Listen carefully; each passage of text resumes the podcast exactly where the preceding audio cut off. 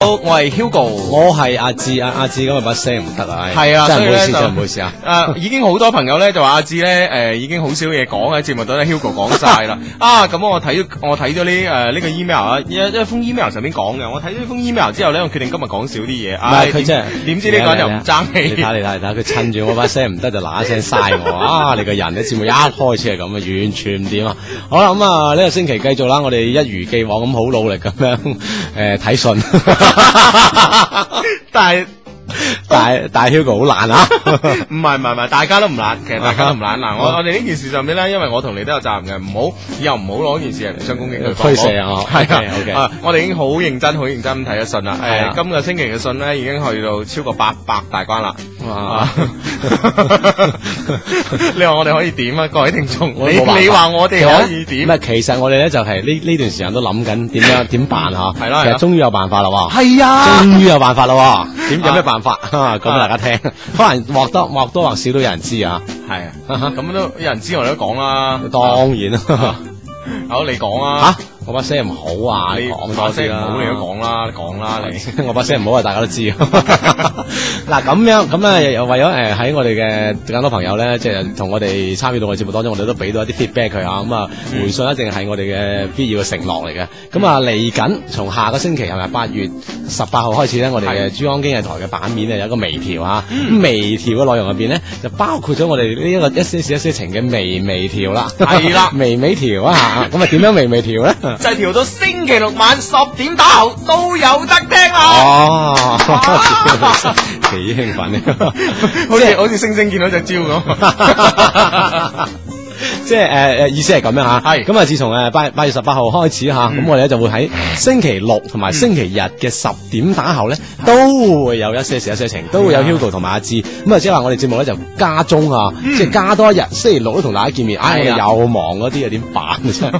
咁但係但係我諗即係節目一增加咧，信個量又增加咗，始終追唔上。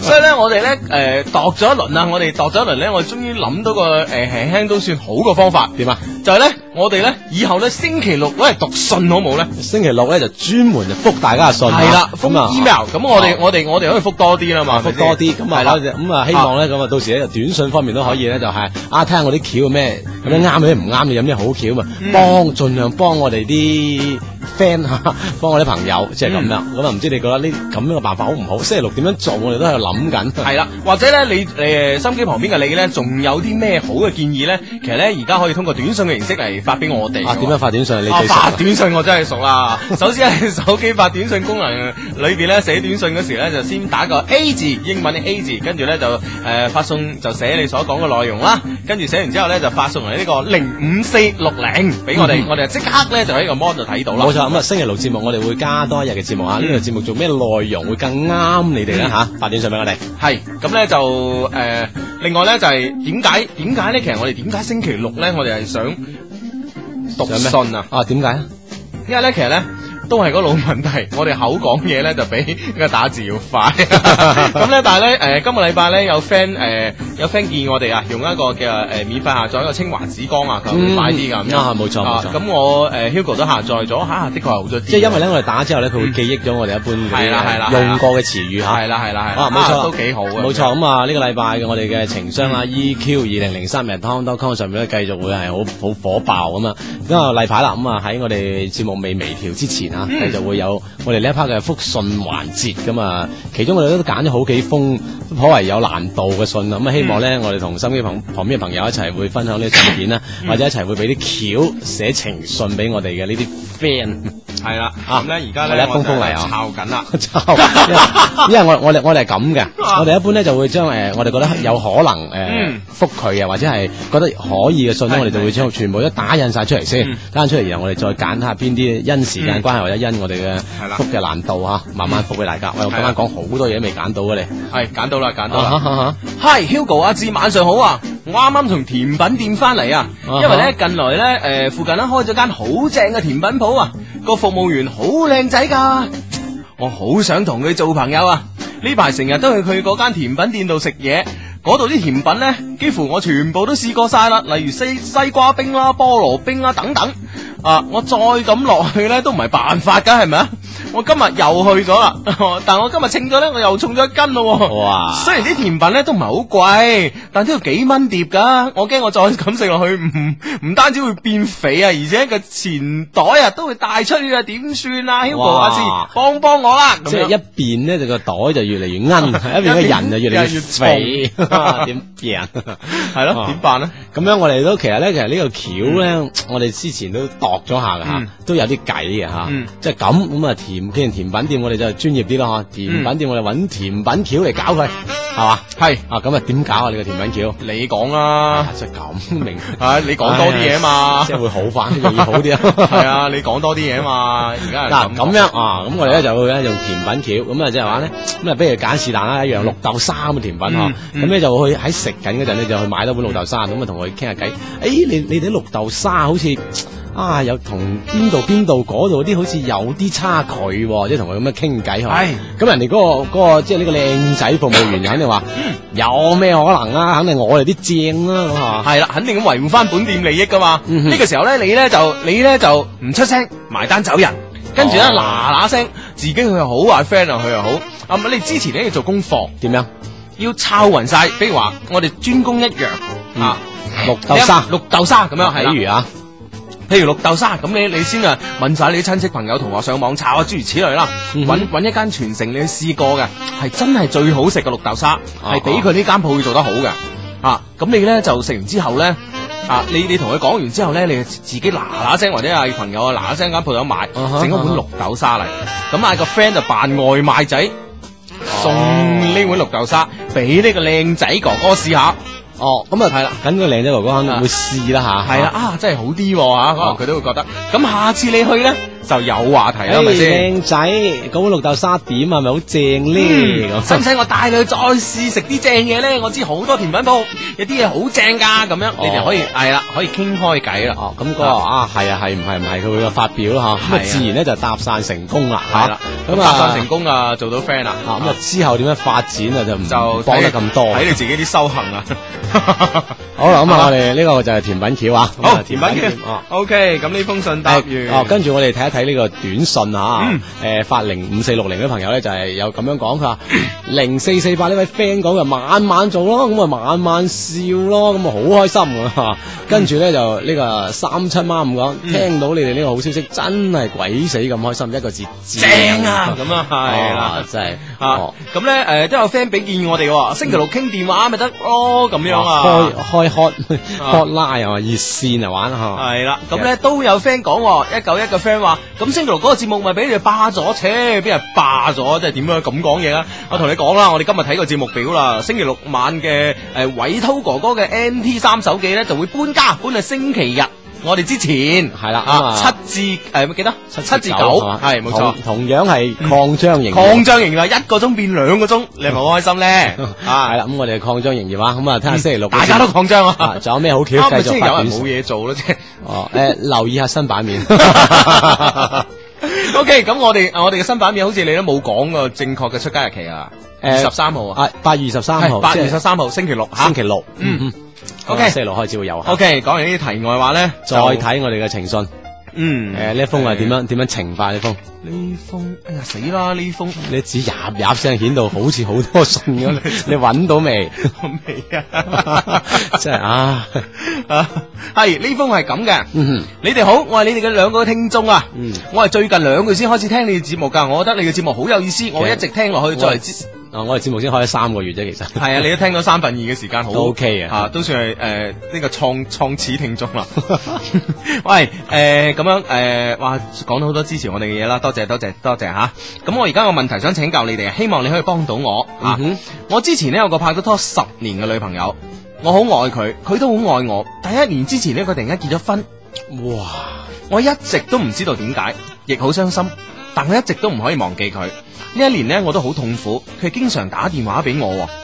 诶、喺電話裏边呢，佢係講老公對佢點樣點樣唔好，你話我應該點辦？我而家仍然好愛佢，我係咪好唔正常啊？我想忘記佢，但係唔知點辦，因為我經常喺夢裏边見到佢。對住其他嘅女仔呢，我都會攞佢同佢做比較。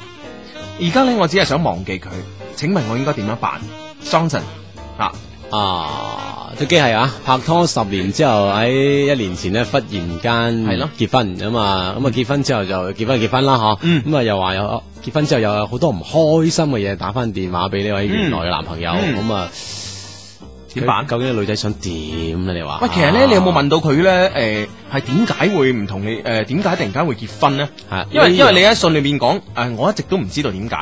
可能到到而家都個女女仔都避而不談哦啊。咁啊，呢個先且勿誒勿論啦嚇，姑且勿論啦。咁其實咧個女仔咁樣講，其實我覺得你咧嗯就應該決即係諗清楚，究竟你應唔應該同呢個女仔去發展，即係呢個結咗婚嘅前任女而友。家而家咧，啊從佢字裏行間咧，就感覺到咧，佢係佢係好想忘記個女仔，但個女仔又成日打電話俾佢，啊我同佢講自己婚姻生活點樣點樣唔愉快，老公點樣對自己唔好咁啊樣。哈啊哈啊哈！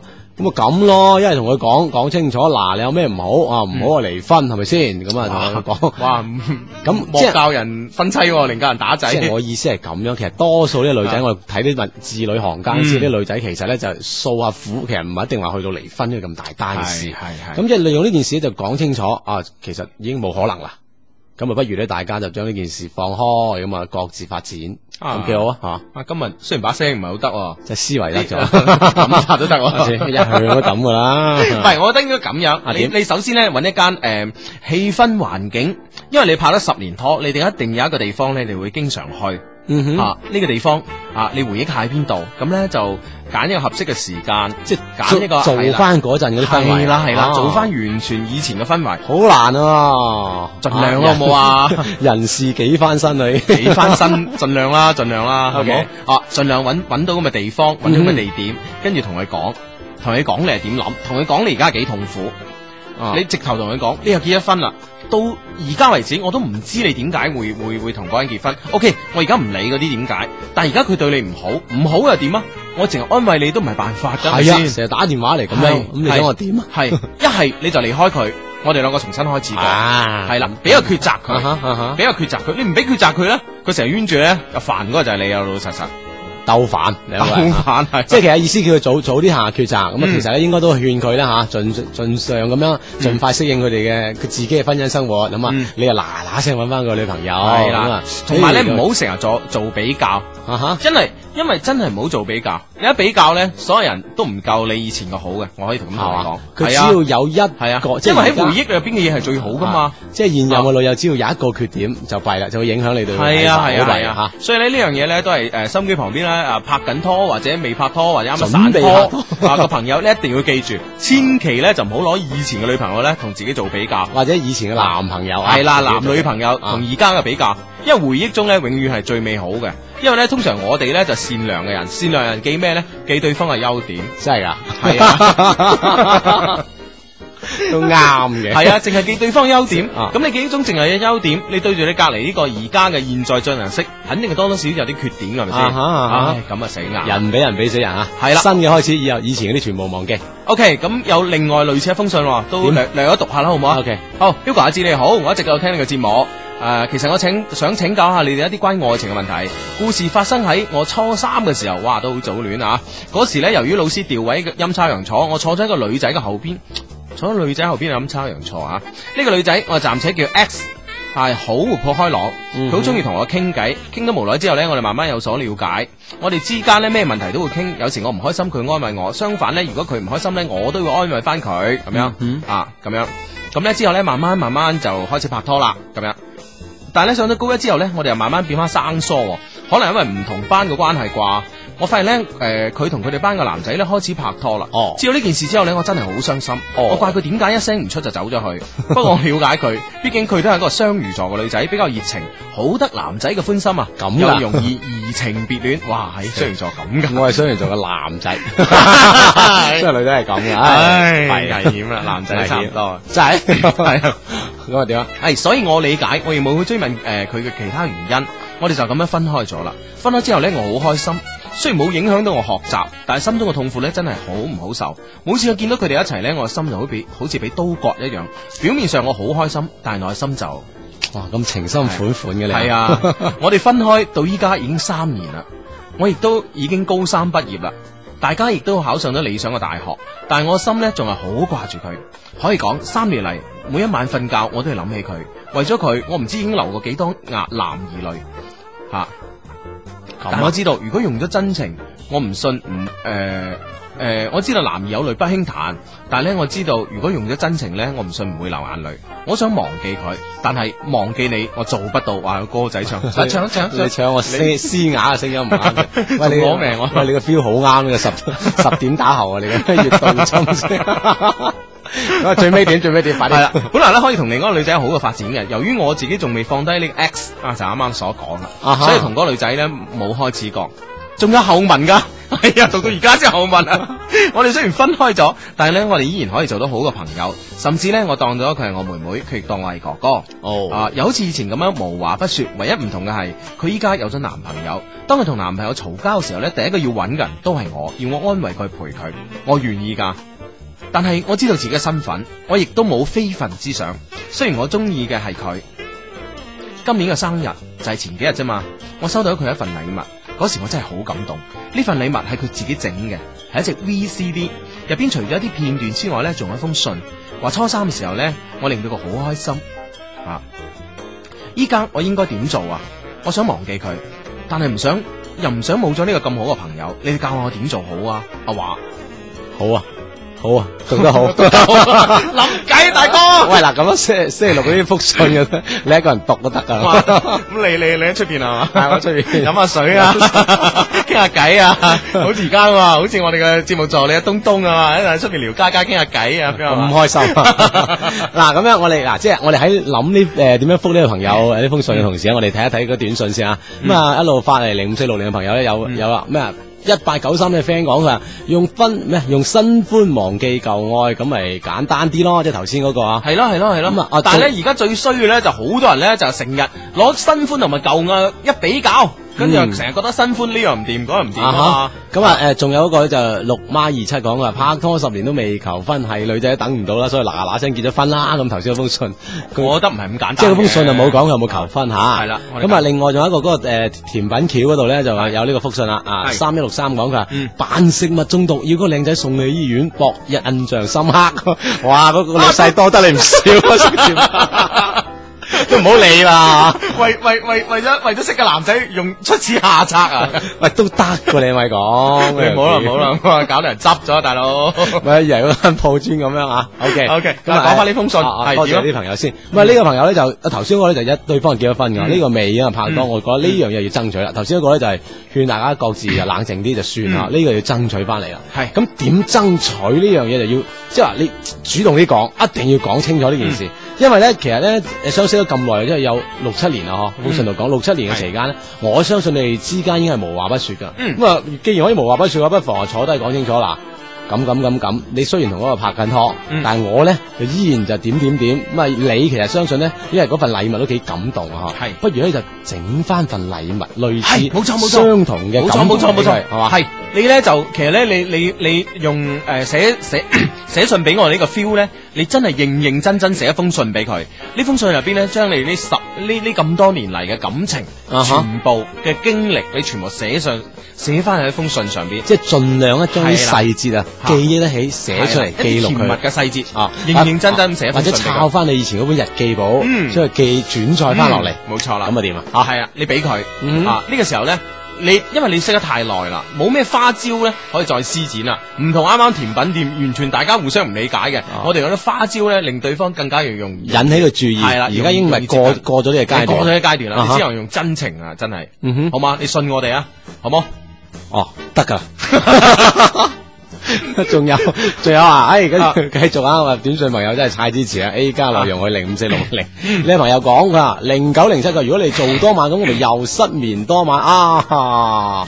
太好啦！你哋真係令人失眠嘅開心啊偶像。好 多謝你仲有四三四四講嘅，不如今期講箍煲啊，講復合煲啊，誒都可以講，其實呢期啊，咁啊即係呢個內容啊，都可以喺節目入邊講嘅。嗯咁啊，仲有呢個啦，啊二一九一講運啦，初三開始拍拖就叫早戀啊，咁初一開始叫咩啊？叫做 早早戀得唔得？六一六八講兩位靚仔主持有事問啊，你你 Hugo 人哋問你啊，點解係網上見唔到你啲相？我話見唔到我哋啲相。咁咪好咯，有神秘感啊嘛。其實電台最主要係呢樣嘢，係啊其實我哋 keep 住電台呢個要素啊，吓，係啊保持神秘感。係啊啲電視如果個個咩？見，如果個個見晒啲 樣，咁你嚟做電視啊？電視有咩區別啊？係咯， 係啦係嘛？即係電台就咁樣，聽到聲見唔到樣，等你囉囉攣啊！ 人哋話我唔攣， 唔攞攞攣噶啦，你講不過唔係嘅，即係你話啦，電台咧有啲靚仔嘅咧，都都靚仔靚女咪晒啊，哦咪。晒咗咯，係嘛？咁啊我哋啲又靚仔好又似又東東靚仔。嗰啲大，好似東東嗰啲咁靚仔嘅都冇喎， 點算啊唔？係，即係視乎啦，我哋兩個內斂啲啦，唔晒。係啊 誒哎誒，仲有性問你格又問題啊，真係你又攞起封信啊？你係啊，仲有信啊，咁多信讀唔到啊？讀好，好，OK，讀。兩位主持人啊，救命啊！我發現我暗戀咗只怪物啊！ 哇佢係我哋嘅學長，好靚仔噶，我哋班好多女生都留意佢啊。點嗯解話佢係怪物？因為我哋討論過，佢正面睇咧似 Edison，後邊睇似阿 J，後邊睇啲髮型師，氣質好似仔仔，話攞命啊！幾合一啊！呢個你話係咪怪物啊？係啊係啊！好怪嘅物啊！你哋唔好自卑啊！哦哦哦，你話會唔會啊？咁怪嘅，為怪物自卑都得嘅，都得。好，佢教學樓咧喺我哋對面啊，經常可以及到佢。但係誒、呃同台話咧，學長好似發現有人及佢、喎。其實啲咁靚仔嘅人，多啲人及都唔出奇啊。奇就奇就佢每次掃視我哋呢棟教學樓嘅時候咧，總係喺我哋班定一定。嗯哼，我哋棟樓有十二個班，成七百幾人。你話佢有冇可能發現我及佢啊？咁樣。定一定就定住喺佢身上， 唔可能啊！唉，人哋望呢棟樓，樓，定一定落去翻你嘅事天生啊，啊真係你啊啊！我誒誒，佢好 cool 噶，我點先可以識佢啊？仲有啊，佢誒誒，即係佢下年就升誒升咩班啊？我應該誒嗱，其實點睇唔啊清？睇唔清，我應唔應該喺呢個時候煩佢啊？教下我啊，咁樣啊啊，！哇，教喺下佢啊！即係好 cool 嘅呢個人係嗱，我哋而家總結從佢信入邊睇總結咧，就呢個人第一個特點就係 cool， ，cool。嗯，第二個特點， 第二個特點中意睇對面樓。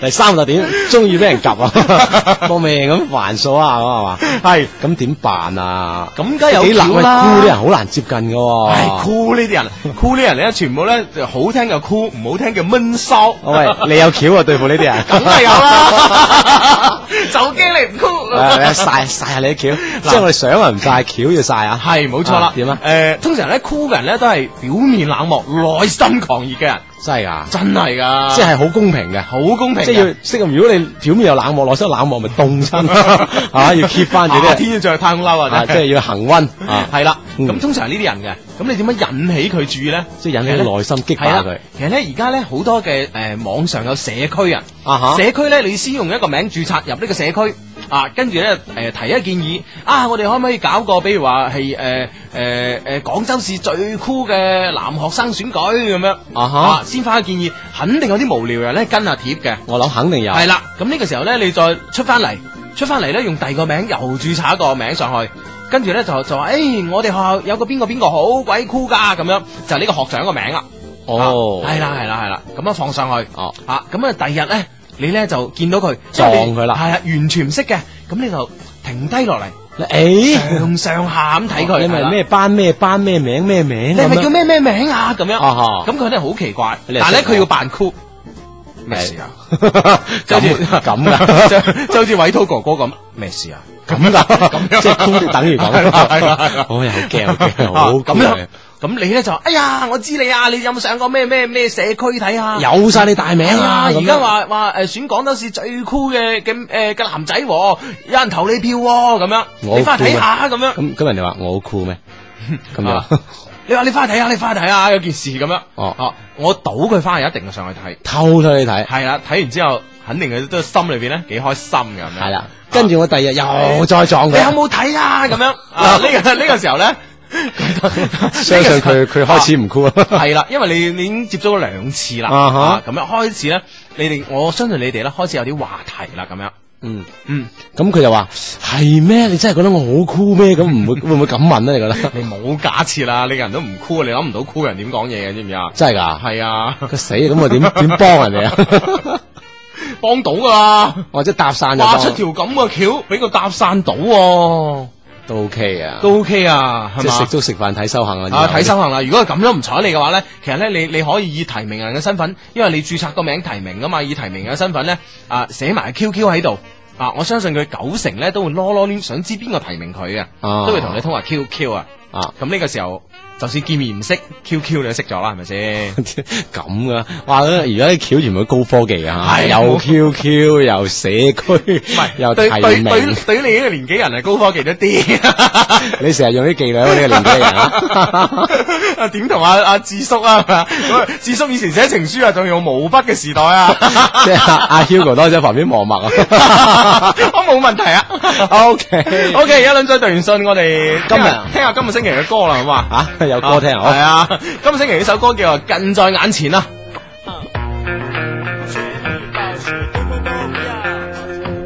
现在的青年呀，具备什么二？巨大的碉堡，全力保持，统统不要二，不要反二，留一个笑容给我。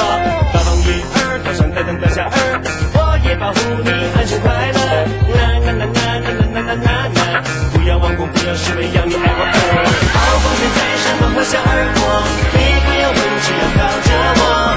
爱情感那么辽阔，觉得生活是一种错过。大山落在身旁呼啸而过，还来得及实现我承诺。一场愉快的降落，我要说的话还有很多。哒哒哒哩啦啦，哒哩啦啦，哒哩啦啦，哒哒哒哩啦啦，哒哩啦啦，哒哒啦。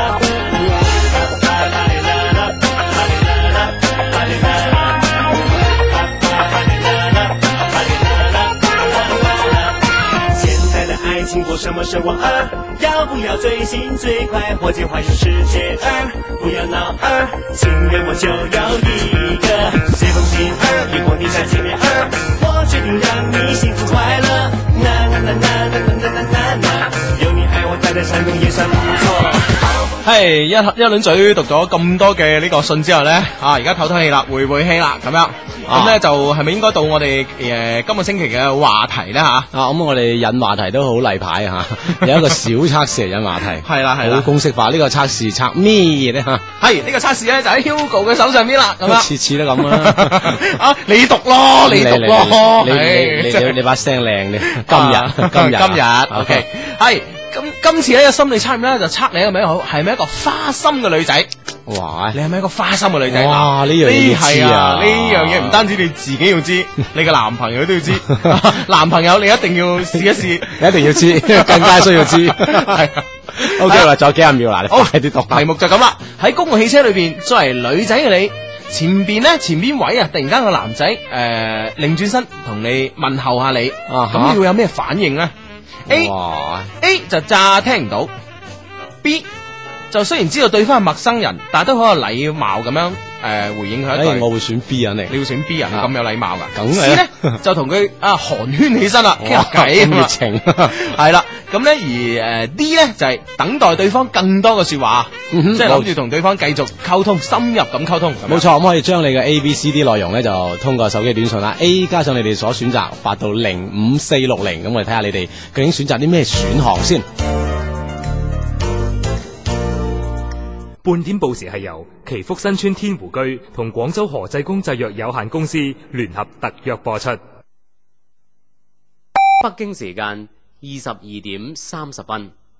痕啊痕啊痕啊痕到四圍騰啊！使乜左騰右騰啊？何濟公新霉素忽輕松，過敏皮炎、陰囊濕疹、外陰瘙癢，一搽就見功啦！採用法國透皮技術，深層殺滅病原，皮膚健康好輕鬆廣州何濟公。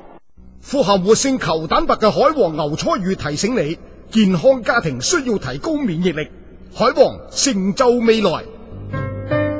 哎，爷爷，怎么买买这么多海王牛初乳啊？乖孙子开学了，多喝海王牛初乳对你的身体有好处。海王牛初乳啊，富含活性免疫球蛋白，能增强体质，帮助人体抵御各种病毒侵袭，预防疾病传染啊！体质好，病就少。记得多喝海王牛初乳啊！人之初，喝母乳，今天就喝海王牛初乳。海王健康成就未来。由深圳清华园星药业生产的阿西米提醒您：幸福家庭离不开健康的身体。阿西米率先将纳米技术运用到妇科炎症治疗领域，是划时代的科技突破。拥有先进超微粒纳米银科技，十秒迅速起效。阿西米非抗生素类杀菌剂，安全环保无耐药性。阿西米药片小巧，定位给药直达患处，不刺激无异味。阿西米不影响 pH 值，全面维护生殖道微生态平衡。阿西米让我远离妇科炎症，自在女人健康之道。阿西米，清华园心。动感珠江厅友会会员其他嘅收费服务。交友功能發送 F 到零五四六零就進入仙女奇緣交友社區，收費五蚊個月，無限次配對聊天。聊天功能發送 L 到零五四六零就可以選擇進入唔同嘅聊天室，收費呢係發送每條一毫紙，接收係每條三毫紙噶。訂閱功能發送 P 到零五四六零就根據菜單訂閱中意嘅信息，取消發送係 QX，幫助係發送 H 到零五四六零啊。或者喺九點至晚上嘅零點撥打客戶熱線零二零三七五八五五五零零二零三七五八五五五二，客戶服務熱線零二零三七五八五五五零零二零三七五八五五五二。又到中秋月圓時，你有冇掛念遠方嘅親朋好友呢？參加珠江經濟台同廣州日報聯合舉辦嘅「真情真我真廣州中秋徵文」活動，將你嘅深厚感情用文字表達出嚟啊！作品請寄到廣州市人民中同樂路十號廣州日報社廣告處品牌二部，並喺信封正面注明徵文投稿，郵編五一零一二一。獲獎作品將會錄製成專輯喺珠江經濟台播放，詳情請瀏覽三個 W dot e 九七四 dot com。本活動獎品由廣州酒家特約提供。深圳一零五七魅力姿彩流射，住进经济广播电台，更多空间，更多精彩选择。深圳一零五七，缔造流行新星勢，魅力姿彩，全新盛放。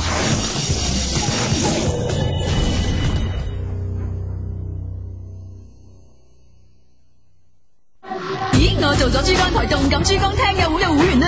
我又係喎一旦成為會員，每月十蚊就可以無限次發短信同主持人交流點歌，參加珠江台各大節目嘅有獎互動，仲可以做埋新聞報料小福星添。成為會員仲可以免費下載精彩鈴聲、珠江台主持人頭像小檔案、最新節目表啊！即刻發送手機短信哎 A，加上你想講嘅説話到零五四六零就得㗎啦。記住啊，係零五四六零。手指一碌，全天候親密接觸。取消發送係 QX，幫助係發送 H 到零五四六零一，或者係撥打客服熱線零二零三七五八三個五零零二零三七五八三個五二一。清音潤喉疏風散熱，我用廣西金桑子喉片。咽喉腫痛，聲音嘶啞，我仲係用廣西金桑子喉片，廣西金桑子喉片榮譽升級，獲得國藥準字批准文號。歷久彌新嘅品牌，信心嘅保證，保護桑子廣西金桑子喉片。朋友，你要擺脱月干嘅困擾嗎？請接受打破 HPV 免疫內受三聯療法嘅治療啦。该疗法能最大限度咁抑制病毒複製，減少基因突變機會，提高機體抗病毒免疫力，防止復發，達到治愈目的。請撥打廣東省江南醫院二十四小時諮詢電話零二零八四二一零八零八零二零八四二一零八零八。地址：廣州市海珠區廣州大道南敦和路三號。並請留意健康之聲每晚十一點至十二點嘅肝病知識講座。 Hugo，你覺唔覺得我哋開始紅啊？阿志，你都覺啊？係啊，我諗到個名嚟包裝我哋節目啊，叫孖寶紅人原動力，掂唔掂？唔掂啊！孖寶呢家嘢曉穿梭噶嘛，即係會走噶。珠江台對我哋咁好，我哋點會走啊？紅人節目靠嘉賓，嘉賓上到嚟我呢度，邊有位邊有講嘢啊？原動力啊更加冇譜，又話踩住單車都有動力喎、咁點啊？點包裝唔緊要，最緊要好聽。星期日晚十點打後，有一些事，一些情，真係要聽啊！係 friend 啊嘛。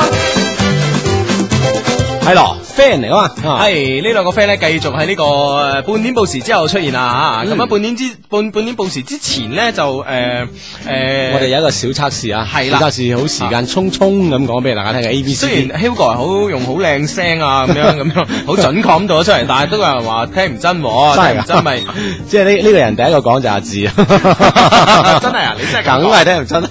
OK，咁啊，呢個心理測試咧就測試你係咪一個花心嘅女仔啊？哦，嗯，咁題目咧就係喺公共汽車裏邊咧，作為一個女仔嘅你咧，前面咧突然間前面座位啊，突然間個男仔咧擰轉身同你問候喎，呢、個時候你會有咩反應咧？咁、樣 A 咧就誒、呃扮冇聽到嚇、啊嗯聽唔見，好多人都係咁樣㗎係啊係啊係啊，啊 Hugo 就係咁嘅人嚟㗎啦，嗯真係㗎， 好酷㗎嘛 我。唔怪頭先啲酷咁有橋啊你。啊，梗係啦。 啊，诶 B 咧就雖然知道對方係陌生人，但係都好有禮貌咁樣回應一句咁樣吓。啊，阿志就咩人啦？係嘛？係好禮貌哦啊嘛嗯好禮貌。所以我哋兩個咧就係诶最有禮貌新人獎嘛，係啊嘛？我哋珠江台嘅。 即係如果要班，我肯定班俾我兩個。係啦係啦，我哋好有禮貌 嘅。C 咧，啊 C 咧就係诶诶同你同佢傾下偈咯，咁咪啊 啊 C 啊同佢傾下偈，好熱情啊性格。嗯，咁而 D 咧就係最犀利噶啦，诶喺心裏边咧好期待對方同同自己講更多嘅嘢，可能好悶啊。見到靚仔可 能。 咁樣 A、B、C、D 四個答案，揀咩咧？啊，揀到咧，你之後诶揀到咧就發俾我哋啦，發短信嘅方式咧就阿志講。啊啊！你好熟咁大隻貓 子，就係 A 加上內容，即係你嘅加上你嘅選擇啊。咁啊發到零五四六零，咁我哋就會收到你嘅選擇，咁啊，從而咧就知道啊你或者你嘅女朋友嚇，或者你可以幫你女朋友測下嚇，嗯係咪咁花心咧？嗯，最關鍵係幫自己測下，睇下自己係咪咁花心啦，好嘛？好，咁啊，跟住咧，我哋喺呢個俾時間你哋發呢個選擇過嚟嘅同時咧，我哋睇一睇我哋嘅短信方面啊，同樣係零五四六零啊。係咁啊，咁位朋友佢話：，誒係咪八月十八號開始你哋就係逢星期六日嘅十點打後都做一些事一些情啊？答案係肯定嘅，就係冇錯啦，冇錯。係二十三號開始，星期六啊六開始咧就係以後咧逢星期六日嘅晚黑十點打後咧都會有我哋嘅節目。嗯，咁啊有有位朋友就講佢啊，不如你哋用新地嚟誒答信啦，咁樣我就唔會 miss 咗呢啲嘢啦。咁啊，點解星期六嚟答信你會 miss 咗嘅嚇？可能會唔會係有晚自修嘅原因咧？哦，咁啊啊，我我哋都斟酌啊嚇。好好好，但係咧，你都要需知道好多朋友咧都唔晚自修噶嘛，係 嘛？ 即係我哋面面向係大眾，係啦 大眾傳媒啊係嚇。啦好咁啊，仲有呢個呢個朋友咧就話：，嗯誒你點解唔揾個女仔同你哋一齊做節目咧？咁樣啊？會唔會好嘈咧？而家我都嫌阿志嘈啦。係啊，即係唔係有靚女你唔會 嫌嘈啊我啦？可能哦啊有靚女咧，呢個節目咧係大家 都誒靜 靜晒，即係弊 啦。咁啊慘啊！啊，得個女仔喺度做啦，敲敲聲做到，好咁啊， 一定要最做到敲敲聲啊！ 咁冇辦法，見到我兩個都咁靜嘅，唯有敲敲聲。哦係啊跟住仲有呢個咧，就 係話誒九三七二咧，朋友講佢話，究竟你哋下個星期做唔做節目㗎？上個星期又話點樣香港政府邀請你哋咁樣。咁我哋嘅答案係，嗯我哋係係做，不過係錄做播。 嘅嗱咁樣，咁我哋下個星期節目咧就會喺誒一樣如常有啦嚇。係，不過我哋事先錄定咁樣。錄定啦，我哋下星期咧，我都想誒、下星期我哋等於做一個試版啊 Rehearsal 一下啊，做一個以往，因為以後咧我哋決定咗咧，星期六咧都係攞嚟復信嘅，咁我哋下個禮拜日咧我哋會做一個試版，我哋下個禮拜日咧就會誒、專門咧係誒復大家嘅 email 嘅，啊哈啊下個禮拜日啦，sorry，下個禮拜日咧專專門復大家嘅 email，嘅咁我哋都事啊先可以錄錄低啦嚇。嗯，咁咁樣樣咧咧，就咁如果大家有咩問題咧，就誒呃 send email 俾我哋咯喎，即係哦咁樣其實我哋我哋都好有遠見嘅嚇，我哋諗啊諗唔到 誒試版都 可以出到街，係啊啦。咁至於呢個 email 地址係邊係咩？咁啊，大家不妨即刻聽啦噃。到底邊個電台最多明星主持？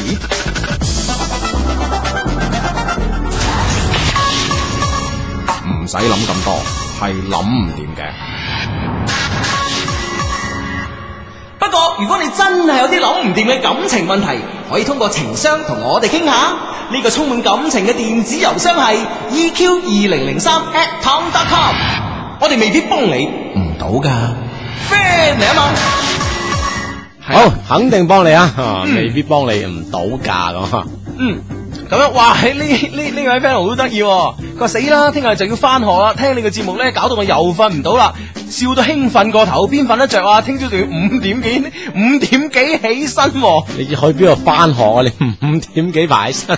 從深圳嚟廣州翻學啊？哦，唔係啊，即係好多學生有習慣嘅，即係早上嚟即係做嗰啲咩誒背背書背英文啊容易咁樣記得啲啊啊，係嘛啱啊，睇喂，咁如果你係用嗰啲即係而家好大聲嗌出嚟嗰種背書方法咧， 就恐防嘈親人。 擾鄰啊，俾人睇下 嚟報警，以後都唔使按公雞啦。好咁啊，誒睇下我哋短信啦，咁啊好多朋友 A、B、C、D 都有選擇啊。咁啊，即係話究竟你係咪一個花心嘅微微咧？咁嚇咁啊，睇下咁啊喺公車上面咧有啲咁嘅際遇嘅話，你咩選擇？咁啊呢個五四一七講嘅，如果個男嘅靚咧，我就會選 B；如果唔靚就選 A。啊，真係㗎都好 都好。其實咧，我我發現咧喺喺我哋嘅發俾我哋嘅短信入邊嗯咧，就好好多其實都係都係選 A。咁啊，第二咧就係選 B，即嗯係 A 最多，B 誒就。都好多下，咁啊，嗯剩低咧就係 C、D 咧都誒 少啲，少好多啦，相對係少，啊相對少好多啦。係，嗯，咁咁啊，啊究竟會唔同嘅選擇 A、B、C、D 之後，其實佢會測試到自己係一個點樣嘅人咧吓？嗯，測試自己點樣嘅人，係啊測試自己係咪有花心嘅人哦咯即係。咁，佢究竟花唔花心啫嘛？哦，你意思話我而家講答案係咪？係啊，好，咁等我等唔切噶啦啲人。好，我從你嘅答案開始講啊。 B 好禮貌咁回應。係啦，啊啊，誒 B 嘅答案咧就係阿志嘅答案嗯啦。咁阿志係一個女仔嚟講咧，誒，你係屬於間中花心型啊。哇，真係 keep 到，中意花心就花心，唔花心就唔花心。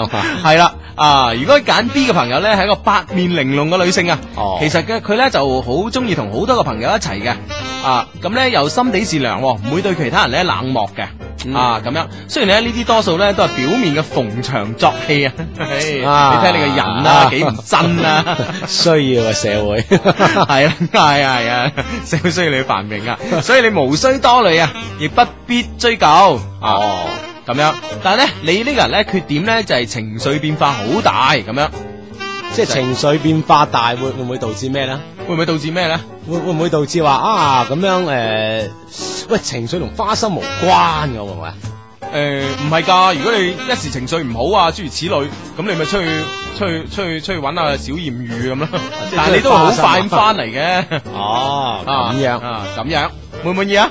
誒係咪你啊？準唔準啊？誒、我唔知誒有有個短信講份呢個測試對男仔有冇效？問我就唔知有冇效。第一嗱，你你咪咯，呢呢樣嘢就答呢個聽眾㗎，你覺得點啊？我覺得有效，啊，我你覺覺得有得效。你都係咁嘅人啊？偶爾花心。 間中花心型啊，呢個就係啊 A 啊 A 啊又點啊 A 啊 A 啊即係你就嗰啲大家依聽唔到懶即係懶酷嗰啲啊，係扮啊酷渣嗰家啲依聽唔到啊嚇啊。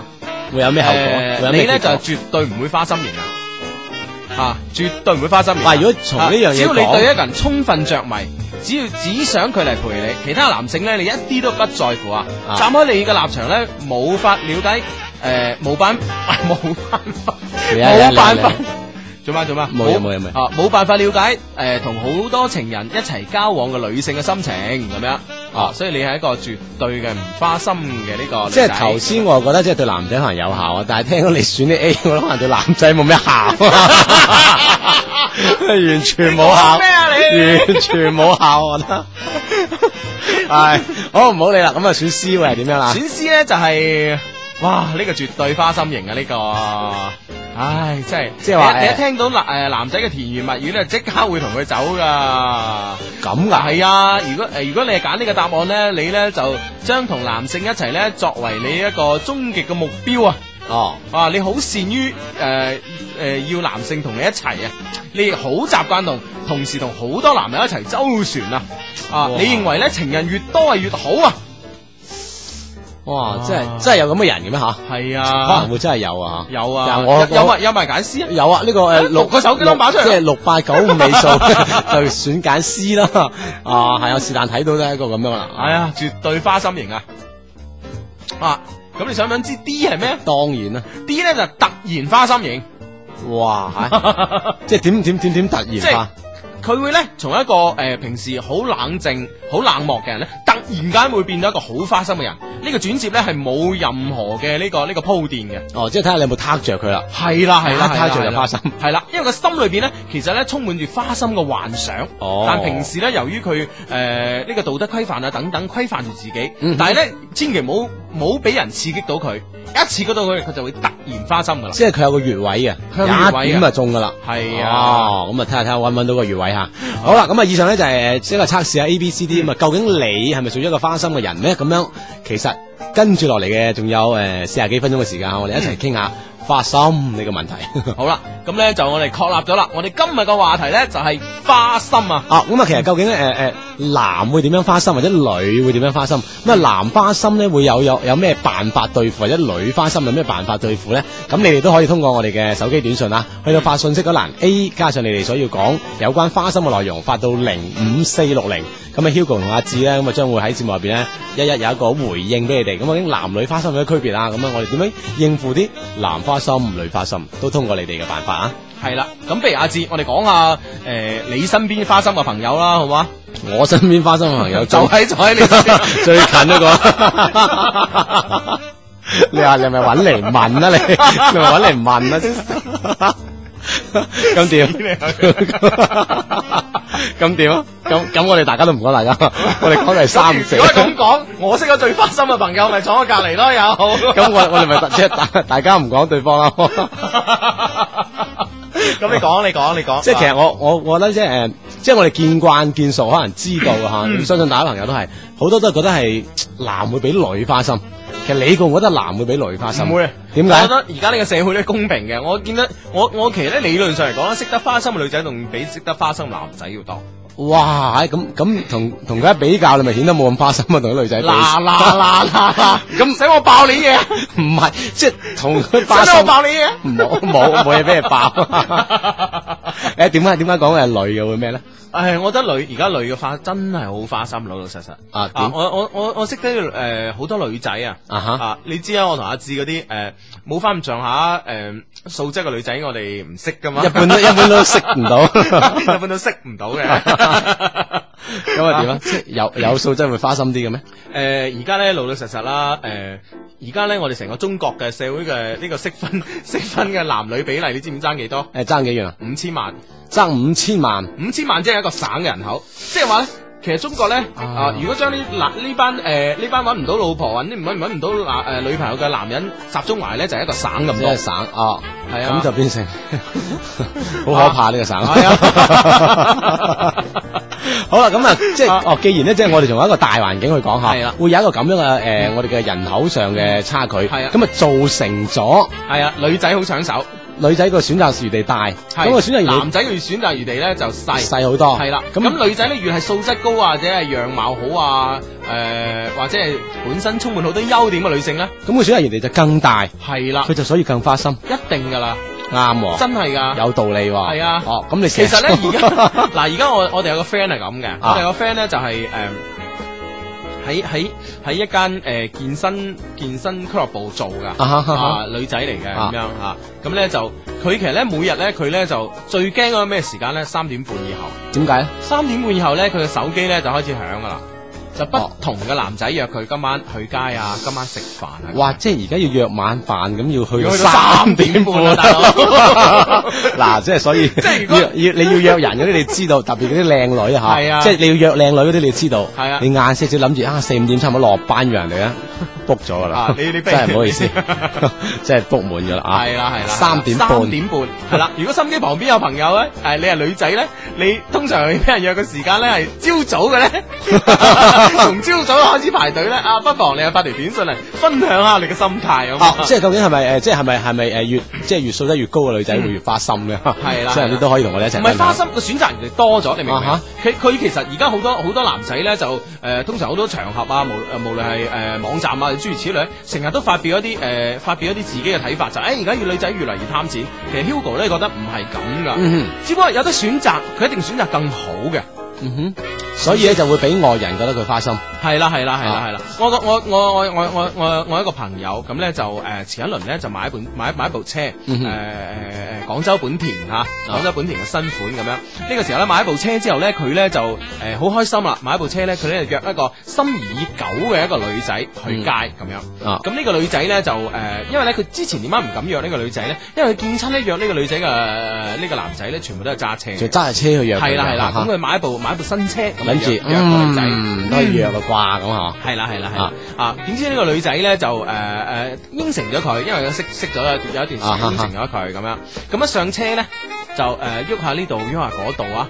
哇！車上邊嘅所有掣啊都相當熟啊！啊哦第一上相坐得 車多， 坐車多坐 我真係好熟悉。啊係啦，跟住開始誒講呢款車同埋另外一款車嘅對比啊！呢度好喺邊度啊？啊嗰度好喺好喺邊邊度度咁啊樣，搞到佢心裏邊咧好唔係滋味。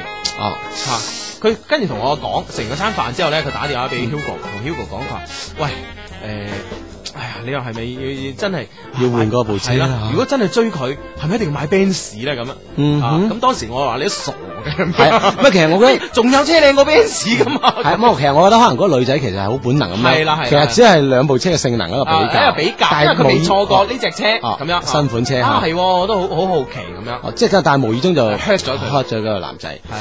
哎呀，咁咁都幾係啊！咁我哋咧就啱啱就同一個咁嘅大環境上面，即係男女嘅人口比例上面嗯就就講得好似誒女仔嘅選擇越嚟越多，所以佢咧就會容易顯得花心。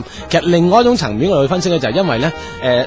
男仔啊，相對於女仔嚟講係比較誒、比較外向啲啊，嗯熱情啲，即係容易表達自己嘅感情啊，所以咧就好多外人會覺得咧，男仔咧係會比女仔花心嘅，即係從呢個角度去睇啊，係啦就係啦男會比女仔花心啊嘅係因為男仔通常比較主動啊嘛哦，會主動，因為喺無論喺婚姻啊，或者喺呢個誒追求戀愛過程當中咧，男會顯得主動啲，咁就會顯得男嘅會花心啲係喎。啊，其實咁究竟喺邊個角度睇？ 其實唔係其實喂，即係好在今期我哋冇冇女冇女之前有排拗， 其實唔係啊噶，嗱，好似阿志咁樣，啊表點啊面上係花心，其實嘅人都好老實噶。 係嘛？咁你咧？喂，你讚下我 啦！喂，之之前點兜啊？之前講嘢，你其實咧，Hugo 咧就表面上咧就都都唔花心 嘅，係內心咧其實都更加拗啊拗。好啦，咁啊其實嗯。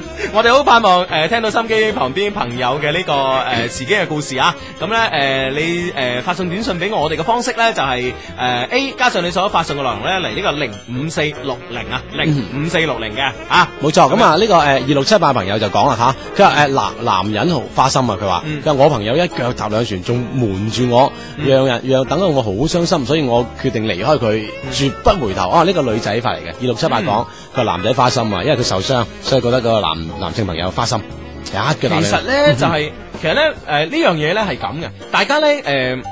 啊！我唔係我唔係針對你嚇，呢嗯哼呢位朋友我唔係針對你，嗯哼但係咧我而家成日覺得咧誒點解點解人哋社會上覺得都係男仔花心咧？仲有一個原因啊，就女仔咧誒通常咧有男男朋友花心啊咁樣，佢覺得好委屈，佢哦就會同其他人講。嗯而男仔咧就唔會噶嘛，男仔即係發現誒個女朋友同第二個誒、出街或者同第二個好親昵啊，佢唔會周圍講啊，唔會同 friend 訴苦噶嘛。係咯係咯係系咯系咯，所以咧呢、個喺好大程度上咧就掩蓋咗女仔花心嗰面啊。哦，係嘛嗱嗱呢呢個係有咁嘅觀點啊，係嗯三一六三呢個 friend 講佢話誒男仔咧就同時愛幾個，其實個個都可以愛佢話，嗯女仔咧就唔係啦，愛上另一個嗰陣咧，上一個就已經接埋得啦，即係佢覺得女仔會專情啲喎，诶、我覺得呢句話咧诶啱，但係咧輕輕咧呢、呢個呢、個诶順序方面咧可能有啲啲嗯啲啲問題。嗯女仔咧就唔係而家因為女仔嘅選擇而嚟多啊，特別素質好啲嘅女仔啊，所以呢個好難係愛定一個人。嗯佢喺愛定一個人之前咧，佢有好多個選擇。呢、個時候游離不定、舉棋不定嘅時候咧，啊呢、個時候咧，你話算唔算花心啊？即係選擇啊，我哋睇個角度啦，選擇好嘅就唔算，啊選我追求啲好嘅嘢點叫花心啦啊！嗬，咁但係但係如果佢嗱，佢今日誒呃同阿志出街，聽日同 Hugo 出街，後日同 Anson 出街，大日同東東出街咁樣，嗯啊，但係咧誒佢都係誒、呃可以同你玩啊，諸如此類。啊啊哈，咁其實但佢係就但係佢唔係同你拍拖，佢究竟有冇同我哋之間任何一個人確認咗係拍拖嘅身份啊？有冇先？如果冇啊，都 OK 嘅喎，都都即係唔算花心啊。哦 friend 嚟噶嘛。但問題咧，是但一個就會揣測啦。哦，即係其實好，其實好多人好主觀，覺得，哎誒，我同佢拍緊拖㗎啦已經，係啊 咁我同人第二個啊，咁樣啊會，咁係咪啊我哋而家先定義一下拍拖嘅定義咧？啊 係啦，冇錯。點樣先叫拍拖咧？阿、志叔，我覺得 Hugo 伯你唔識咩你吓？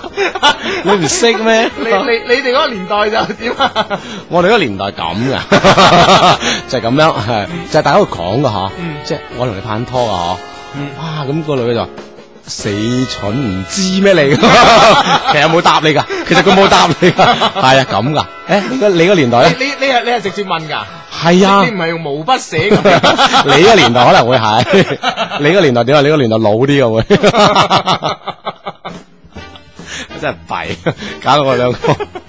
嗱咁啦，好啦，嗱，我呢邊死咗啦，呢呢個呢個呢個呢個呢個機呃誒要睇你嗰嗱，邊啦呢。個呢個就好搞笑啊！九四二六嘅 friend 話佢話死啦，點誒？佢話咩？誒你你哋快快啲轉話題啦！我我中意咗一個好高素質嘅人啊！你咁越講我越驚，係你嚟聽下。咁你一定要聽㗎啦嘛。係啊，知道知道點樣唔驚啊嘛，係嘛？咁啊，仲有呢呢個講咧，佢話啊，你哋快快啲講下，即係誒男女花心嘅有咩好處，有咩壞處啦？誒嗯呢期節目咧，淨係我哋想要講嘅，呃你哋慢慢咧就會聽到到噶啦。嗯咁啊，仲有啊，呢個就話誒，哎呀，呢呢個呢個我睇下先吓，你呢度唔睇睇唔到咩？我睇唔到啦，我已經睇唔到啦，呢邊誒死咗啦，啊哦就刷新唔到咯，就係呢個頁面咯，哦哦喺你嗰邊啦，哦誒。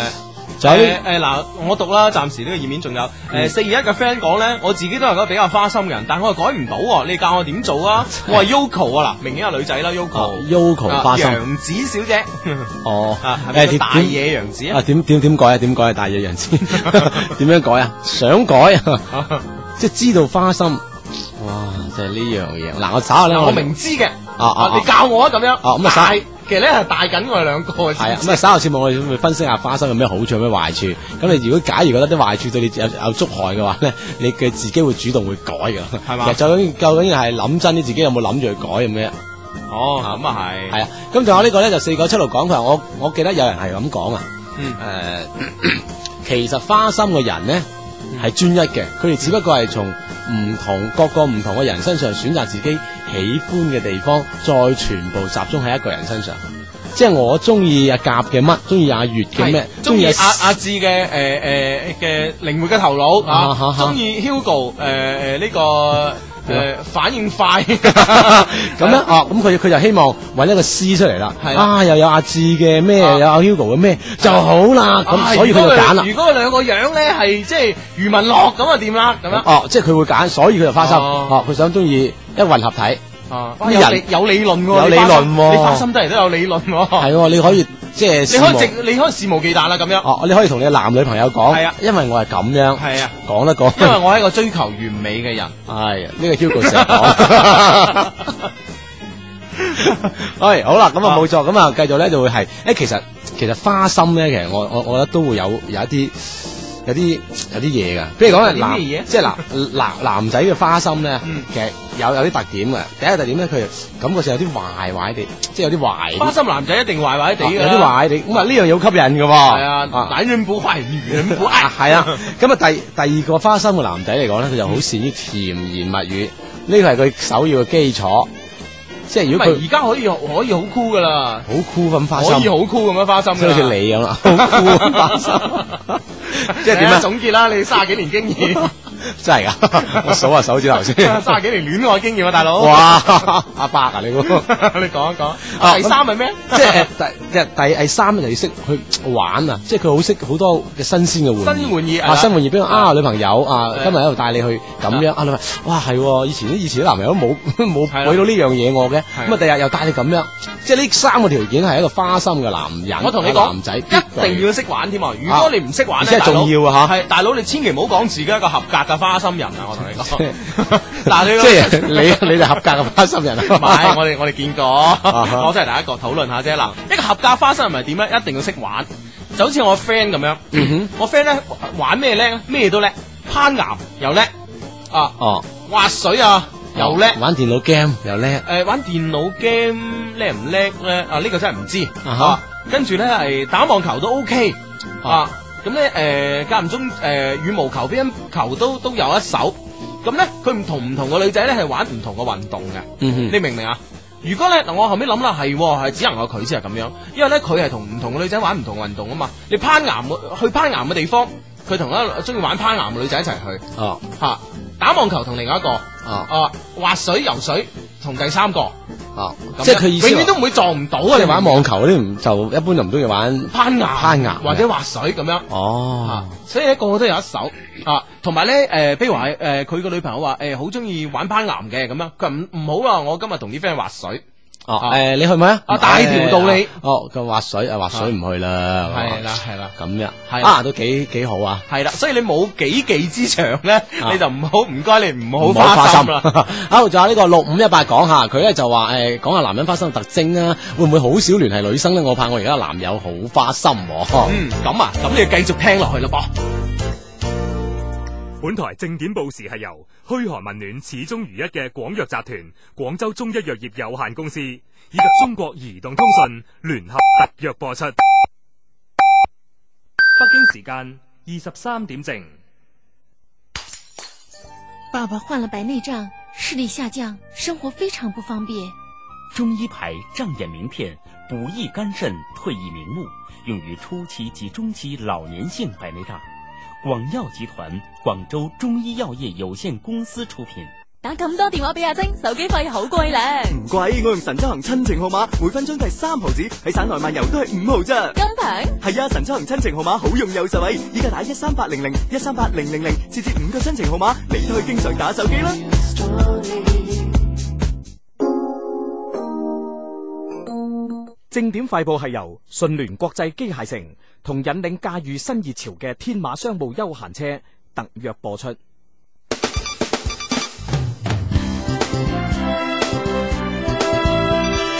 珠江經濟台正點快報。正點快報。普通高校第三批專科院校錄取工作尋日結束。省招生辦尋日公布咗第三批含 A 線、B 線八十幾間高校尚未完成嘅專科招生計劃同埋分數線要求，令未被錄取嘅上線考生喺明後兩日重新填報志願。中關村一家軟件公司喺日前舉行嘅招聘會上，以月薪兩千五百蚊招聘普通嘅軟件工程師，附加嘅條件係有留學背景者優先。冇諗到竟然引嚟咗三個海歸碩士嘅爭相競聘。據統計，自一九七八年到二零零二年底，我國嘅出國留學人員達到五十八萬人。去年回國嘅海歸將近一點八萬人。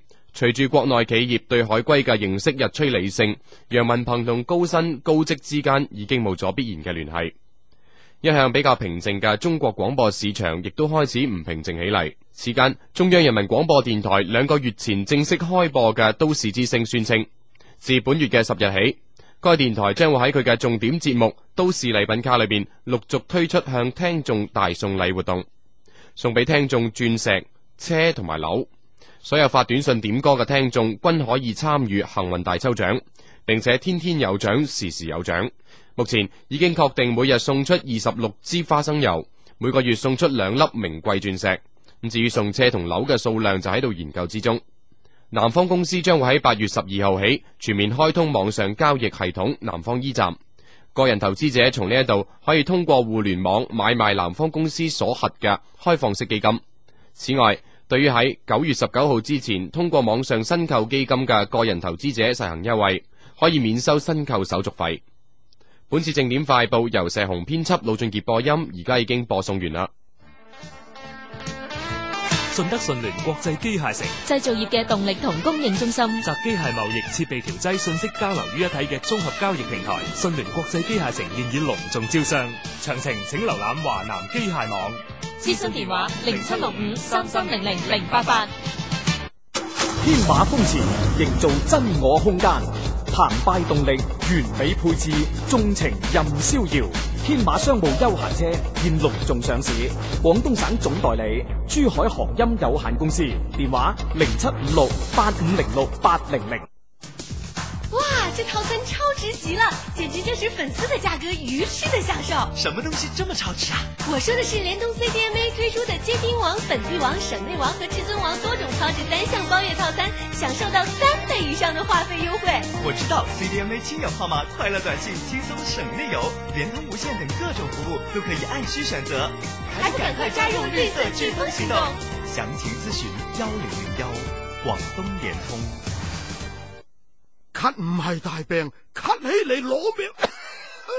制藥老字號佛山馮了性出品嘅蛇膽川貝散，對痰多咳嗽真係好有效㗎。蛇胆川貝散，良方正藥，老少咸宜，家居必備。佛山馮了性藥業有限公司。由八月四號起至八月十六號期間，凡喺白鵝潭風情酒吧街消費滿五百蚊，或喺 VIVA 專門店購買 VIVA MPV，就送你 VIVA Summer Wave Party 入場券兩張。日期係八月十六號晚上八點至十二點，白鵝潭風情酒吧街音樂廣場，約定你㗎啦！VIVA MPV 迎駕新世代，享受 VIVA。咳唔係大病，咳起嚟攞命。製藥老字號佛山馮了性出品嘅蛇膽川貝散，對痰多咳嗽真係好有效㗎。蛇膽川貝散，良方正藥，老少咸宜，家居必備。佛山馮了性藥業有限公司。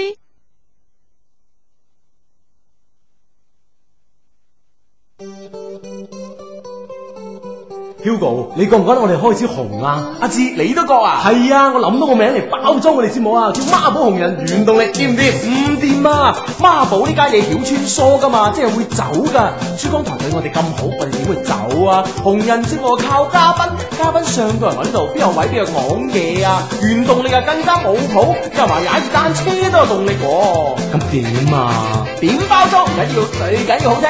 星期日晚十點打後，有一些事，一些情，真係要聽啊！係咯，friend 啊嘛。繼續繼續翻嚟，繼續一些事一些情嘅時間啦。今個星期我哋嘅主題呢，就係、花心啦。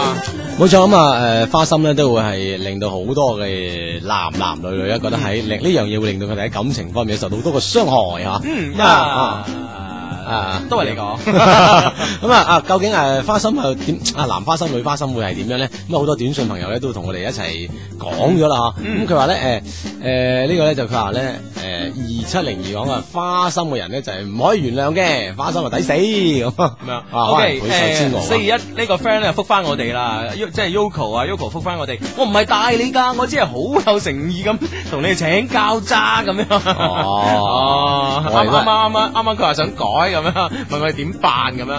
啊，仲有呢個誒八一八零啊，佢話各位啊咩點？？你讀一讀佢話而家怕醜嘅男仔係咪就好勾啊？即係話，即係唔敢開口嗰啲，即係唔冇冇咁花心嗰啲，係咪好勾啊？唔係噶，唔係噶，唔係噶，啊咁先啊呢 in 係呢啲先 in 噶，就係 Hugo 阿志啫嘛，怕怕醜醜咁幾 in 啊， 講得好啊嗱，答答翻人哋啦，點樣點樣唔花心喎咁樣， 即係點樣可以唔花心啊？啊，喂，唔花心呢樣嘢我都話聽過。如果你覺得花心有咩壞處嘅話，咁啊，究竟啲壞處覺得真係觸動咗你，你就會自己唔敢花心噶咯，會唔會係咁啊？即係要要要佢要佢誒傷害受傷一次受傷一次，哇唔好咁話話晒我哋啲 friend 嚟喎。咁你有你有咩計啊？唔受傷嗰啲計？嗱，我覺得咧，你而家之所以你都覺得自己花心咧，肯定咧你就好多男朋友啊，咁四周圍咁樣。其實咧，其實咧呢個時候咧，我覺得你係最痛苦嘅。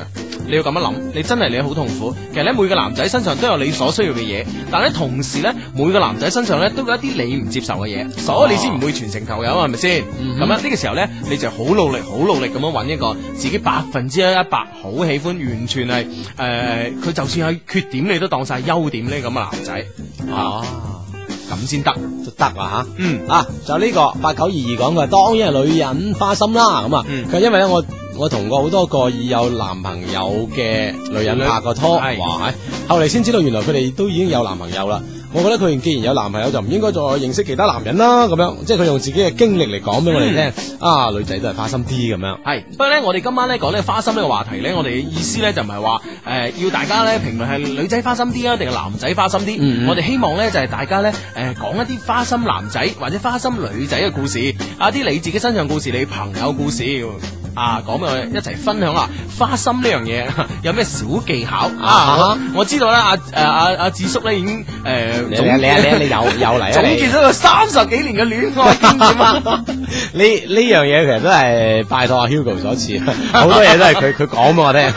唔係或者係你喺我身上發現㗎。啊，其實咧就好诶诶，其實呢樣嘢咧，花心都係即係有有性別之分嘅，有花心男、花心女咁啊，你講花咁其實生 花生男啊，花生男、花 花心男咧，其實咧好多時候咧，即係覺得佢點樣，你先覺得佢誒係咪一個花心男仔？你係可以咁樣測試下佢。譬如講咧誒，即係如果佢真係一個花心男仔，佢係唔會願意誒帶你即係話帶你去佢屋企嘅喎。嗯，即係咧佢既然咧佢會咁樣，點解佢會咁做咧？因為佢唔想俾你了解佢更多其他嘢，唔俾佢捉到佢其他花心嘅罪證啊！啊，呢呢呢個係其一嘅。咁啊誒，其二咧就話誒。花心嘅男仔咧，就即係會喺同你獨處嗰陣咧，就會係即係同你好親熱啊咁樣。喺、公共場合咧就扮到好。好君普子通嗯朋友啊，好君 子嘅啊，就係咁樣嘅，係嘛？即係呢個其實即係唔可以絕對啊，咁啊呢個當然係都係一個跡象嚟嘅， 係嘛？啊 啊，有啦诶，年紀大中氣唔足啊！好彩你又用毛筆寫，好彩。 寫得好工整。系啦，咁咧啊，根據阿智叔嘅總結咧，就係咧為咗有時間同其他嘅女仔約會咧，花心嘅男人咧，通常咧係同你講咧，啊同女朋友講咧，誒、自己做嘢誒好忙啊，要加班啊，或者生意上有其他應酬咁嘅。嗯啊，如果你男朋友咧突然間呢一輪都係咁忙啊，咁咁咁多應酬咧，你要留意下啦。啊哈咁啊第四點咧就花生嘅男人往往咧誒、呃就要同好多個女仔同時交往啊，哦所以咧佢會盡量固定同每一個誒對象交往嘅時間，比如話誒、呃星期一就阿阿 A，星期二就阿 B，星期三就阿 C 咁啊樣哈啊，或者好似你個朋友咁樣，用啲項目嚟區分佢嚇係，網球、網 球、攀岩、哦咁樣滑水哦啊分開佢係啦係啦係啦嗯，嗯，咁樣咁咧誒第五點啊，就係咧花心嘅男人咧啱啱。誒誒，同同第二個女誒同第二個女女女仔約會翻嚟咧，咁咧佢見翻你嘅時候呢個往往啊，正常任何一人咧，佢都會有一個即係話有一個誒、有一個誒、歉疚感啊、愧愧疚感啊。咁哦哦呢個時候咧，佢咧就會對你特別好嘅，哦特別咁㗎殷勤嘅，係啦。呢、個時候咧，你要注意啦，啊因為有啲嘢啊應應咗應咗一句老話啦，就無事獻殷勤啊。非奸 即盜。唉哇，阿咁志叔樣你繼續啊。 哇，你一一聽阿 Hugo 巴讀到咁順啊，知道係佢啲經驗 啊，有乜理由我寫到咁順？ 咁啊，仲有咧，其實好多誒好、多嘅花心嘅跡象嗯咧，頭先阿 Hugo 都講一啲啊。另外就有啲咧，其實咧。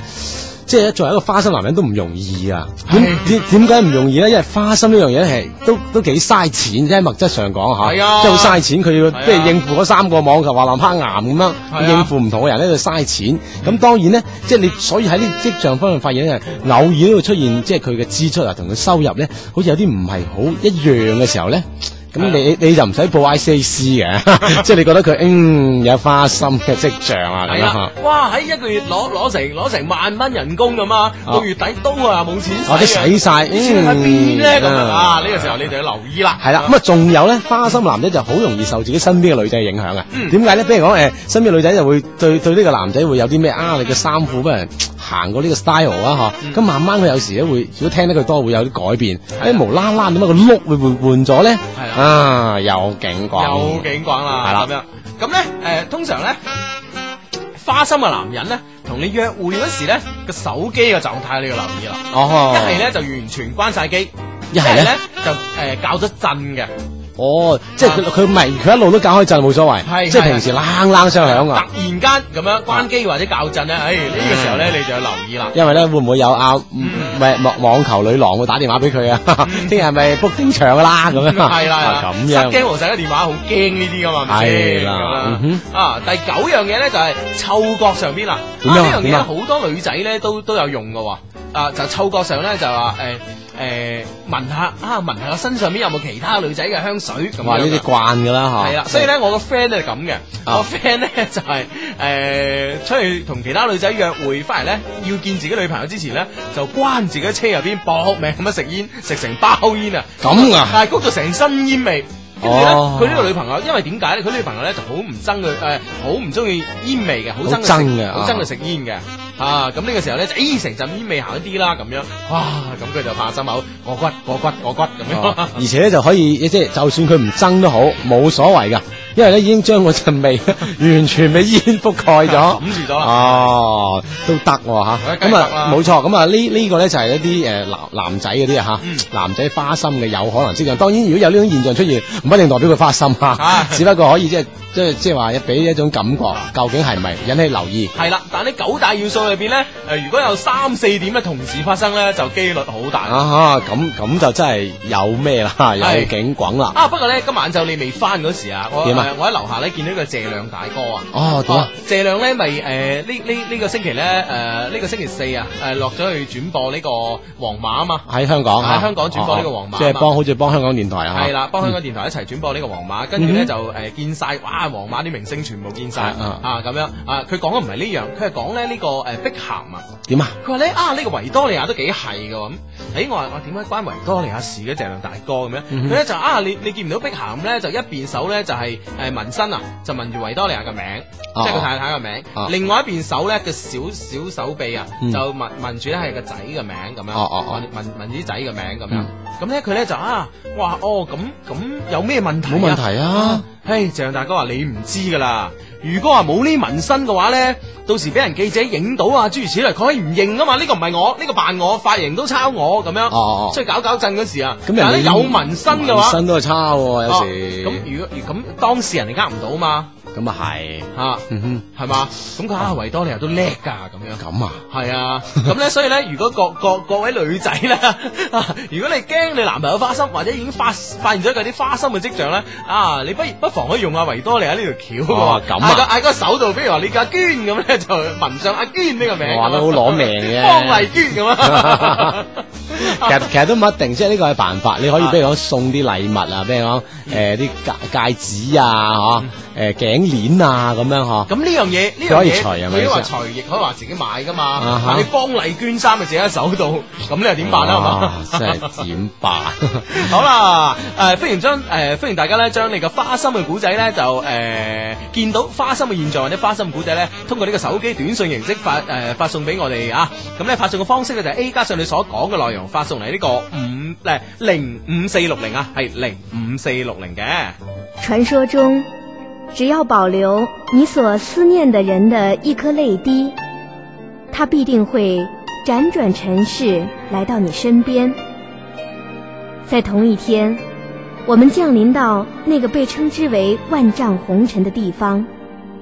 那一刹那，我伸手握住你眼角滴下的那颗泪，我知道，前生今世，我注定要守候。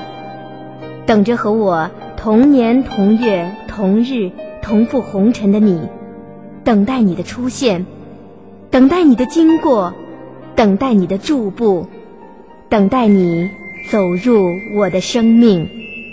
昨天我们才一起度过属于我俩共同的生日，因为我们是同一天生日。在手捧生日蛋糕，一起吹灭蜡烛的那一刻，我不禁感叹命运的神奇。原来缘分真的是一件很奇妙的事儿，是同生缘让我们找到了对方。听说通过同生源手机短信，能够找到和你同年同月同日生的人，它引起了我的好奇心。我也试着编辑短信，输入我的出生年月日，发送到九八八八六零，寻找与我有同生日之缘的人。然后我遇上了小宁，他告诉我，跟我同一年、同一月、同一日生，也来自江苏，而且名字跟我一样，都有一个“宁”字。我真是太激动了，而且还是在异地他乡碰到的，真是太巧了。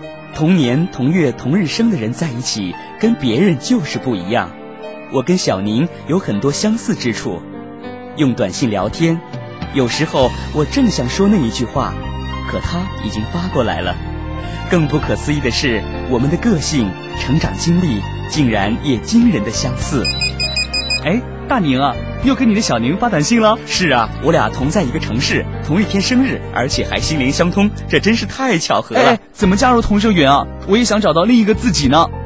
很简单，用手机编辑短信，输入你的出生年月日，中国移动发送到九八八八六零。你是联通用户，就发送到八幺六六二零，没准儿缘分就在你身边呢。缘分是前世感情的延续，缘分是此生不变的誓言，缘分是你我曾经说过的幸福约定，缘分是上苍赐予我们的美好梦想。同年同月同日生的缘分就是这样的不期而至。想要寻找和你一起分享同时来到这世界的喜悦的人吗？中国移动用户编辑短信，输入你的出生年月日，发送到九八八八六零；联通用户发送到八幺六六二零，加入同声圆，让缘分在你指尖启动吧。你遇上跟你同年同月同日生的那个人了吗？ 到底边个电台最多明星主持？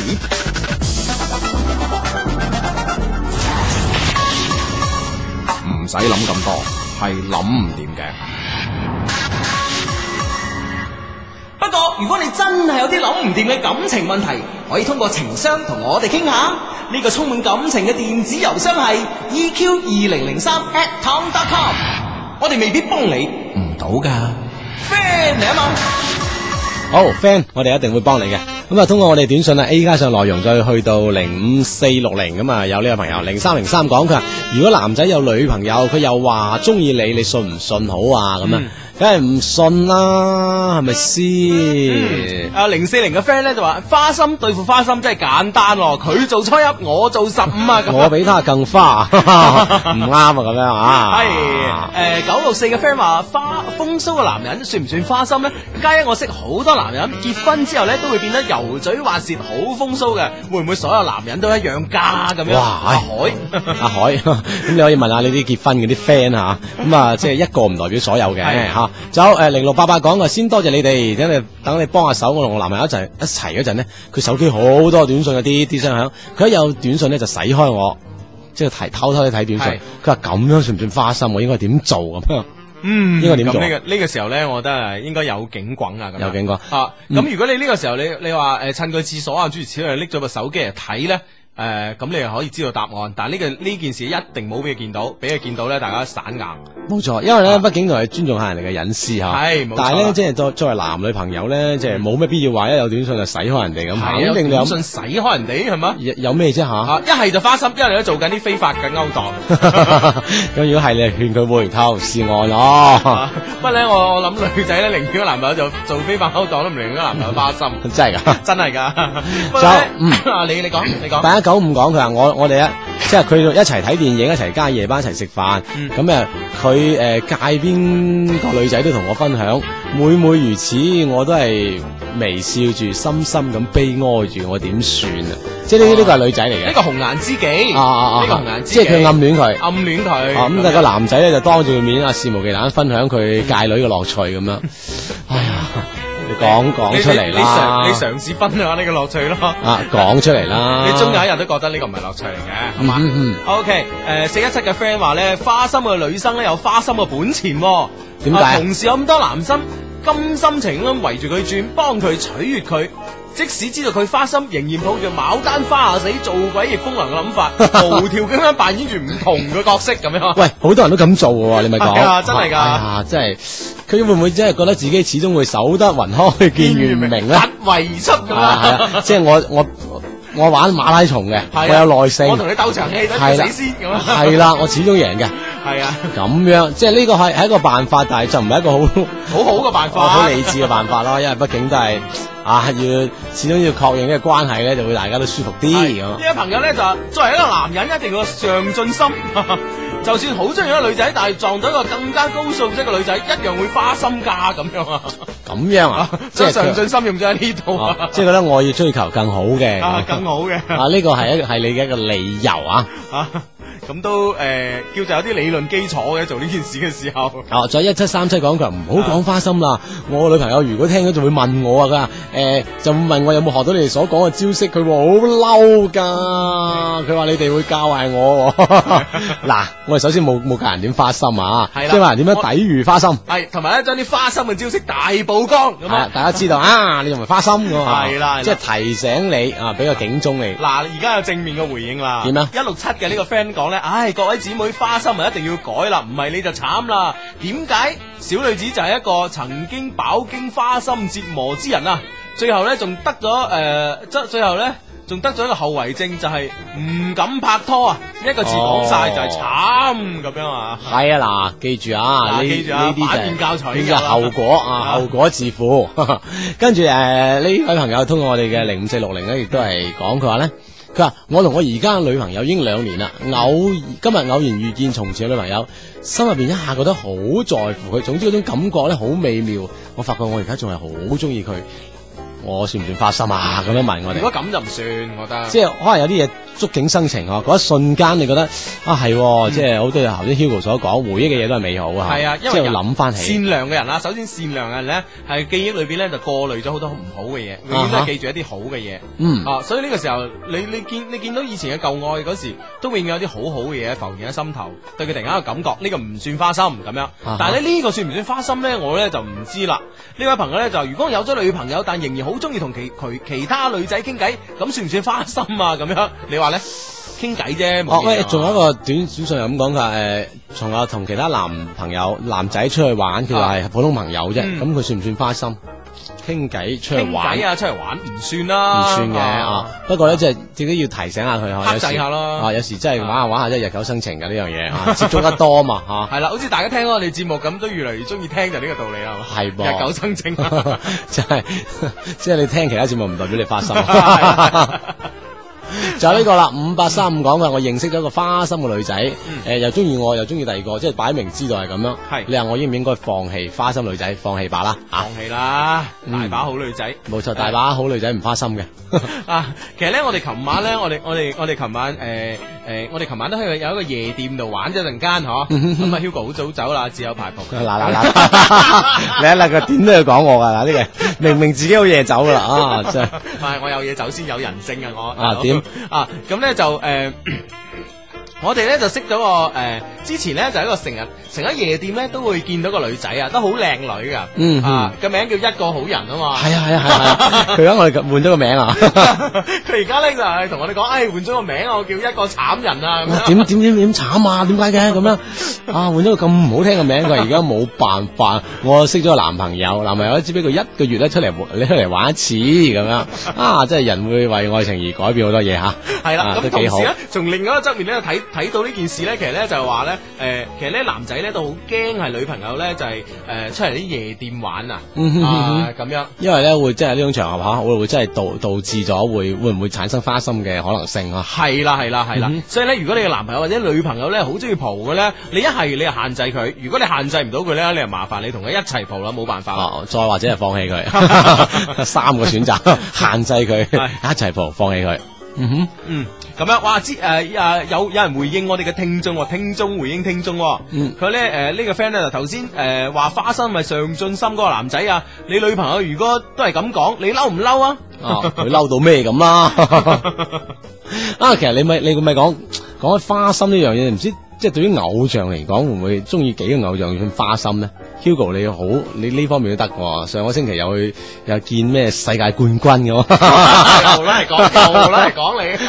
即係咁樣啊！啊即係對對上個星期呢，哦，對上個星期我哋有啲咁嘅事喎嚇。系啊，诶、嗯诶，讲 开讲開呢件事咧，就我哋應該做噶嘛呢啲，啊你知唔知我哋隸屬咩部啊？珠江台誒咪公關製作部咯，係咯係咯，成哦成個公關製作部係得我哋兩個唔識製作噶咁嘛。我 唯有係做公關咁係樣啦啊，。咁咧上個禮拜咧，我哋又參加咗公關活動，啊就係呢個诶某個化妝品牌子為中國人泳隊慶功。啊為中國游泳隊慶功，因為中國游泳隊咧呢次喺世錦賽嘅成績都幾唔哦，錯。咁啊，其中有一朵金花好耀 眼，連攞三塊金牌就係叫羅雪娟啊。係啊咁啊，Hugo 咧啊，近排都中意咗 佢，偶像咁啊，哇，一定要見。結果真係有咁嘅機會。係啦，啊啊咁我哋好開心咁樣啊去诶參加呢個答謝活動啦，呢個啊公關活動啦。係啦，咁我哋代代表珠江經濟台啊係啦嚇，啊係咁啦樣啊見到羅雪娟，哇！當時啊我哋代表，Hugo 珠江緊緊張到 啊，我 成日有啲緊張啊喎點啊點啊，嗰朵金花點啊？啊誒當然我都去咗，但我冇你咁緊張。啊唔係，通常咧就係我哋我哋對於誒游泳嘅女子游泳嘅選手嘅嘅呢個觀感咧，就係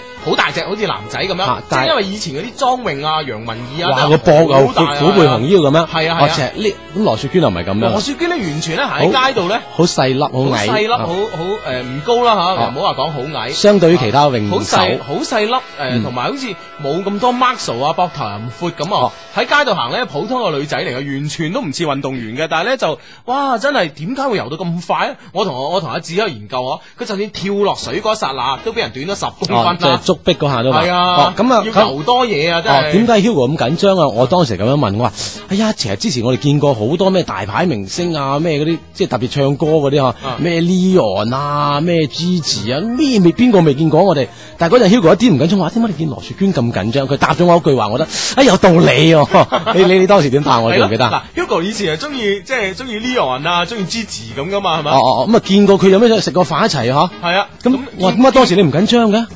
因為因為 Leo 無論係 Leo 或者 Gigi，佢都唔係全世界公認唱歌最好聽噶嘛。係啊，咁但係我哋你個公認游水最快嘅最快人，嗰個啊我覺真得係冇辦法啊都值得緊張。